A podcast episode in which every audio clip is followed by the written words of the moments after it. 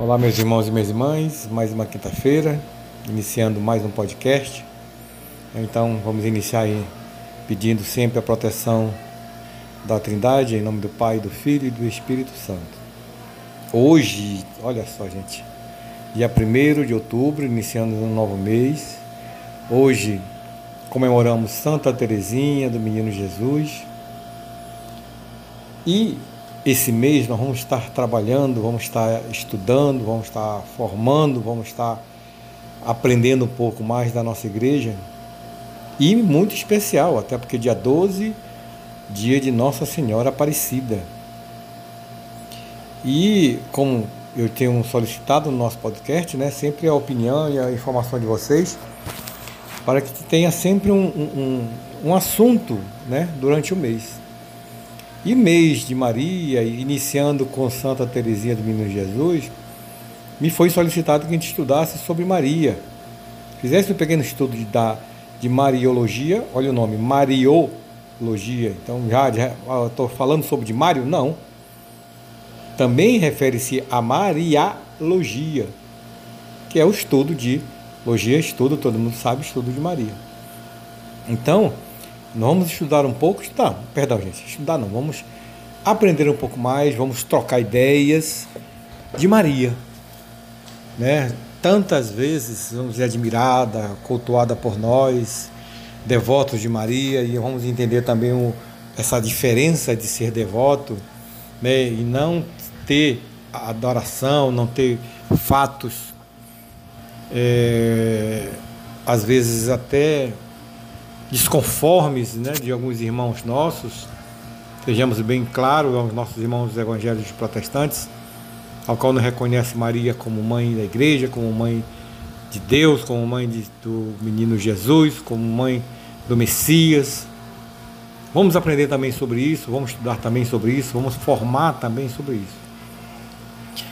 Vamos ter dois livros que a gente tenha essa, essa base, né? Nós tivemos uma formação alguns anos atrás com, eu chamo ele muito carinhosamente de Frei Irmão, mais conhecido no nosso meio aqui de Santo Afonso, da comunidade, e até dentro da Arquidiocese de Manaus, escritor, o Frei Éder. Éder Vasconcelos, tem vários livros é, da Vozes e outras né, que, ele, que ele escreveu. E uma das formações que ele fez foi o livro chamado Maria, toda de Deus e tão humana, de Afonso Murat. E recentemente também chegou um livro de estudo da, da de estudo da, da Rádio Gilmar, ao qual minha esposa é, é assinante, que é feita toda manhã, né, com o Padre Marildo, e o livro chegou de, do escritor Leonardo Brustolin, escrito Eis tua mãe. Uma síntese, síntese de Mariologia.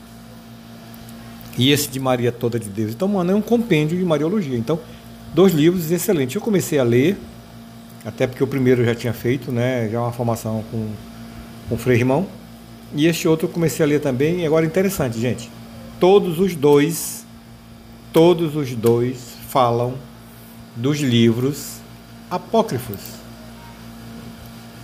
Agora, por que, que eu estou comentando isso dos livros apócrifos?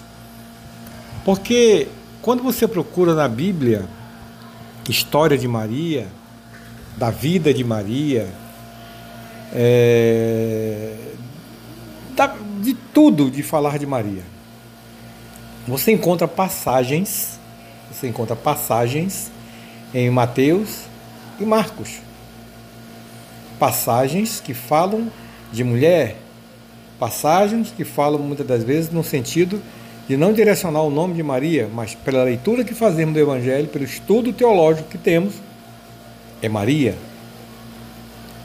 E quando se fala nos dois livros, dos livros apócrifos, que nós já falamos no estudo da Bíblia, né? Esse livro grego de apócrifos, que quer dizer, vamos recordar só um pouquinho, tem um livro oculto, um livro que foi guardado, é um livro não lido naquela época, vamos dizer assim, em assembleias públicas, né? Não era, era sempre feito um estudo particular. não é um livro canônico, quer dizer, não é um livro que é para o culto público e não é um livro que é colocado, que é considerado, né, como não inspirado por Deus, mas sim escrito pelos homens. E este livro apócrifo que vamos iniciar ele para falar um pouco de Maria, para depois nós compreendermos uma história que detalhe, gente. Vamos nos remeter até o primeiro livro da nossa Bíblia. Vai nos remeter até Gênesis. A primeira mulher. Mas isso é para depois. Vamos lá. Vamos, vamos fazer um pequeno estudo desse livro apócrifo chamado Proto-Evangelho de Tiago proto-evangelho de Tiago. Ele não é reconhecido né, é, pelo canon da igreja. Ele também foi chamado, esse proto-evangelho de Tiago, como a Natividade de Maria.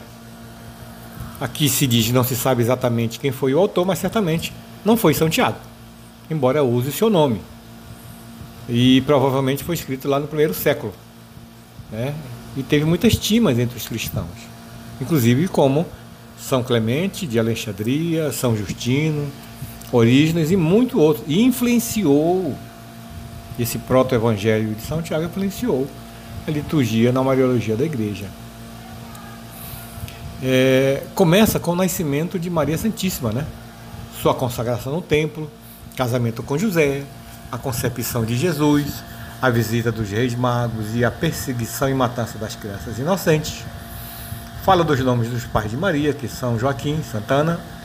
Gente, não é Santana junto, é Santa Ana, que era estéreo. Fala da consagração de Maria no templo aos três anos de idade. E lá fica até completar os 12, porque naquela época, quando a menina menstruava, se tornava mulher, aí teria já até provável um casamento, porque já se tornava fértil. Tudo isso aí nós estamos nos levando ao tempo lá atrás. Estudar o tempo da Bíblia foi colocado. Fala de José, escolhido para ser esposo de Maria. Aqui nesse proto-evangelho de São Tiago diz: embora já velho, com filhos e viúvo, às vezes há controvérsias justamente em função disso da nossa Bíblia, por isso ele não é considerado um canon da nossa Bíblia católica fala da anunciação do arcanjo Gabriel, fala da visita de Maria sua parente Isabel. Aqui nós vamos compreender um fato fenomenal, extraordinário do anjo quando se refere a Maria e quando se refere a Isabel. Né? Vamos estudar isso mais adiante. Fala do parto de Maria numa caverna e uma parteira é chamada para o serviço de parto. Olha só. Veja só. Primeiro, Maria tem, não, não, não há essa. Não quero que seja concordância, mas não há essa escrita falando do parto de Maria. E principalmente falando que foi chamada uma parteira para tomar, fazer isso aí. Né? Lembramos que Maria teve Jesus aí aos 16 anos de idade, mais ou menos. Fala que Maria permanece virgem mesmo após o parto de Jesus, né? E fala da visita dos magos. E fala da matança de Herodes também lá das crianças, né? Então, para a gente possa compreender, é, vamos, vamos estar atento a esse proto-evangelho. Gente, eu estou me referindo ao proto-evangelho porque é uma escrita daquela época que é considerado um estudo litúrgico também. Agora, a igreja ela não considera isso como um fato real, porque não é um canon, não é escrito por inspiração do Espírito Santo, então automaticamente não é escrito inspirado por Deus mas escrito por alguém que esteve naquela época, que conviveu naquela época. Então, já disse no início que aqui o proto-evangélico de Santiago necessariamente não foi escrito por Tiago. Então, vamos fazer uma pequena leitura para que a gente entenda né, esse nascimento de Maria através do Apócrifos, deste livro.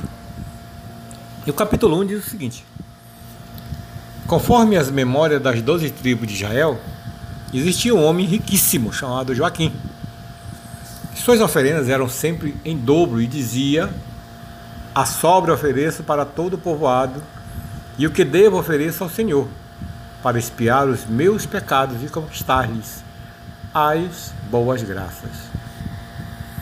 Quando chegou a grande festa do Senhor, onde os filhos de Israel oferecem seus donativos, Rubem põe-se diante de Joaquim e disse-lhe: Abre aspas. Como não gastastes um rebanho em Israel, não tinha lícito oferecer donativos. Fecha aspas. Então Joaquim mortificou-se e foi até os arquivos de Israel para consultar o censo genealógico para confirmar que teria sido o único no povoado que não tivera descendentes. Continua o proto-evangelho, dizendo que examinando os pergaminhos, certificou-se que todos os justos tiveram descendentes. Lembrou-se então que o Senhor dera ao patriarca Abraão, em seus últimos anos de vida, um filho chamado Isaque. Aí nesse momento Joaquim ficou triste e não voltou mais para sua mulher. Retirou-se para o deserto, lá armou uma tenda e jejuou por 40 dias e 40 noites. Vamos lembrar que esse número 40 aparece várias vezes na nossa Bíblia, né? Vocês recordam aí. Depois vocês pesquisem e vejam as vezes que aparece o número 40. Disse a si próprio: Daqui não sairei nem para comer ou beber, até que o Senhor, meu Deus, me visite. Sirvam as minhas orações por comida e bebida. Ana, sua mulher, chorava e lamentava em dor. Ficarei chorando a minha viuvez e a minha esterilidade. Quando afinal chegou a grande festa do Senhor, Judite, sua criada, disse-lhe: até, abre aspas, até quando humilhaste, traz essa alma Eis que chegou a grande festa e não podes entristecer-se. Pega este véu com selo real que a dona da tecelagem me deu, pois não posso usá-la, já que sou simples serva. Fecha aspas. Disse-lhe então Ana: Afasta-te de mim, pois não fiz, pois nada fiz. O Senhor me humilhou o suficiente para que eu possa usá-la. Acaso algum ímpio te deu para me fazerdes cúmplice do pecado? E respondeu Judite: Porque iria eu maldizer-te se o próprio Senhor já te amaldiçoou e não deixastes descendente de Israel? Mesmo, mesmo estando profundamente triste, Ana retirou seus trajes de luto, pôs o véu e os trajes de bodas. A hora nona desceu ao jardim e foi passear. Então assentou-se sobre a sombra de um loureiro e orou ao Senhor. Ó Deus dos nossos pais, ouvi-me bendizer-se como fizestes com o ventre de Sara, que concedeu a Isaac. Que concebeu a Isaac. E olhando para o céu, observou um ninho de passarinhos existente no loureiro. Voltou para lamentar-se, dizendo: Ai de mim, por que nasci? Em que hora fui concebida? Vim para o mundo para ter, ser terra maldita entre os filhos de Israel, pois me, me injuri, injuriam e me expulsam do templo do Senhor. Ai de mim, a que posso comparar-me? Certamente não posso me comparar às aves do céu, porque elas fecundam a tua presença, ó Senhor. Ai de mim, a que posso comparar-me? Não posso comparar-me às feras da terra, porque esses animais irracionais reproduzem-se diante dos teus olhos, ó Senhor. Ai de mim, que posso comparar-me? Certamente não posso me comparar sequer a esta águas, porque também elas são férteis perante ti, Senhor. Ai de mim, a que posso comparar-me? Não posso, ao menos, comparar-me à terra, porque ela é fecunda e produz frutos a seu tempo. Bendizendo-te, ó Senhor. Eis que apareceu-lhe o anjo do Senhor e disse-lhe: Olha, gente, outro fato importante é que nós temos três fatos importantíssimos, três ocasiões importantíssimas onde o anjo aparece. Nós temos no início da leitura da Bíblia em Gênesis, nós temos esse anjo aparecendo a Ana e nós temos o anjo aparecendo a filha de Ana. E o anjo disse: Ana, Ana, o Senhor ouviu as tuas preces. Eis que conceberás e darás a luz. Da tua família se falará por todo o mundo. Ana respondeu: Glória ao Senhor, meu Deus, se for me dado menino ou menina, fruto de tua bênção, ofertá-lo-ei ao Senhor e a seu serviço estarás por todos os dias de sua vida. Nesse momento, Ana já está fazendo a consagração do filho ou da filha, né? Aqui ela não sabe, ao Senhor. Então chegaram dois mensageiros com o seguinte recado para ela, dizendo para Ana, né? Joaquim, teu marido, voltou com todo o rebanho, pois o anjo veio até ele e disse-lhe: Joaquim, Joaquim, o Senhor ouviu as tuas preces. Ana, tua mulher, considerará, conceberá em seu ventre. Saindo, Joaquim ordenou aos seus pastores: trouxeram-lhe dez ovelhas imaculadas. Disse então: Estas são para o Senhor. Mandou-lhe dizer também: doze novilhas de leite. E disse: Estas são para os sacerdotes e o sinédrio. E mandou distribuir cem cabritos para todo o povoado. Chegando Joaquim com seu rebanho, Ana, que estava à porta, viu, correu e atirou-se em seu pescoço, dizendo-lhe: Agora percebo que o Senhor me bendiz abundantemente. Eu era viúvo e deixei de sê-lo. Era estéril e agora conceberei em meu ventre. Neste primeiro dia, Joaquim repousou em casa. Aí, no dia seguinte, ofereceu seus bens ao Senhor. Disse para consigo mesmo: Se vir o éfode do sacerdote, saberei que Deus me será favorável. Ao oferecer o sacrifício, notou o éfode do sacerdote. Quando este estava próximo ao altar de Deus, não encontrando qualquer pecado em sua consciência, disse: Agora vi que o Senhor me perdoou todos os pecados. Joaquim desceu, justificado do templo, e voltou para casa. Cumprindo-se o tempo para Ana, concedeu o nono mês e perguntou à parteira: a quem dei a luz? Respondeu a parteira: A uma menina. E exclamou Ana: Eis que minha alma foi exaltada. E colocou a menina no berço. Quando se cumpriu o tempo definido pela lei, Ana purificou-se e deu de mamar a menina, e pôs o nome de Maria. Vamos lembrar, gente, um pouco aqui também que naquela época o nome de Maria era Miriam. É, isso aí depois nós vamos também entender e tem uma linguagem lá do hebraico, do grego, é, e mais conhecido depois como Maria, mas o nome era Miriam. A menina se fortaleceu a cada dia que passava. Quando atingiu seis meses, sua mãe a colocou no chão para ver se conseguia ficar de pé. Ela andou sete passos e voltou para o colo de sua mãe. Olha o número sete, depois vocês estudem também que é o número que sempre aparece na nossa Bíblia. Pegando-a, disse, disse Ana, né? Glória ao Senhor. Não andarás mais neste chão até que eu te apresente ao templo do Senhor.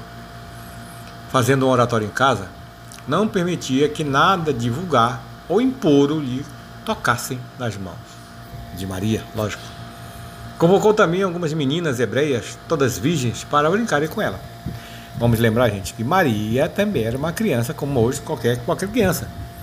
Hoje nós né, vamos dizer que hoje as crianças estão no tablet, estão no celular, mas em pouco épocas passadas, crianças brincavam de bonecas. Então vamos pensar que Maria também tinha uma criança que brincava também, como todas uma criança é, da sua vida normal. Né? Brincava, se alimentava, fazia suas necessidades e etc. Nós estamos aqui falando de Maria humana ainda.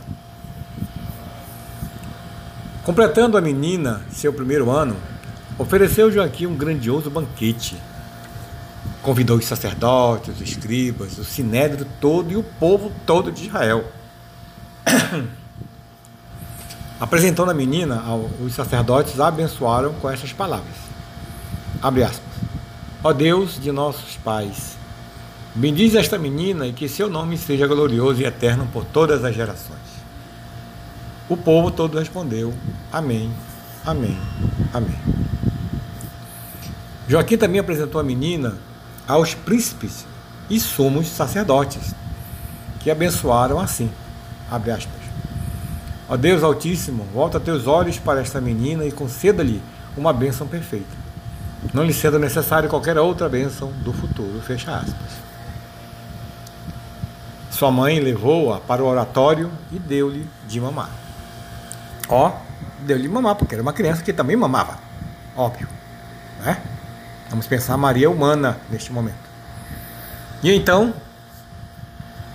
e entoou um hino ao Senhor Deus, dizendo o seguinte: Farei um cântico ao Senhor, meu Deus, porque me visitou. Afastou-se-me das injúrias dos inimigos e me deu um fruto santo, que é único e múltiplo a seus olhos. Quem levará aos filhos de Rubens a notícia de que Ana amamentou? Ouvi, ouvi, ó doze tribos de Israel. Ana está amamentando. Fecha aspas. E deixando a menina, repousou na câmara existente no oratório. Saiu e passou a servir os convidados. Terminando a ceia, no caso, os convidados saíram alegres e louvando a Deus de Israel.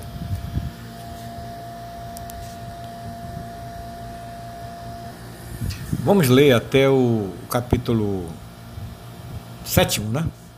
E depois a gente complementa no próximo tempo, que já está esgotando o nosso tempinho aqui, né?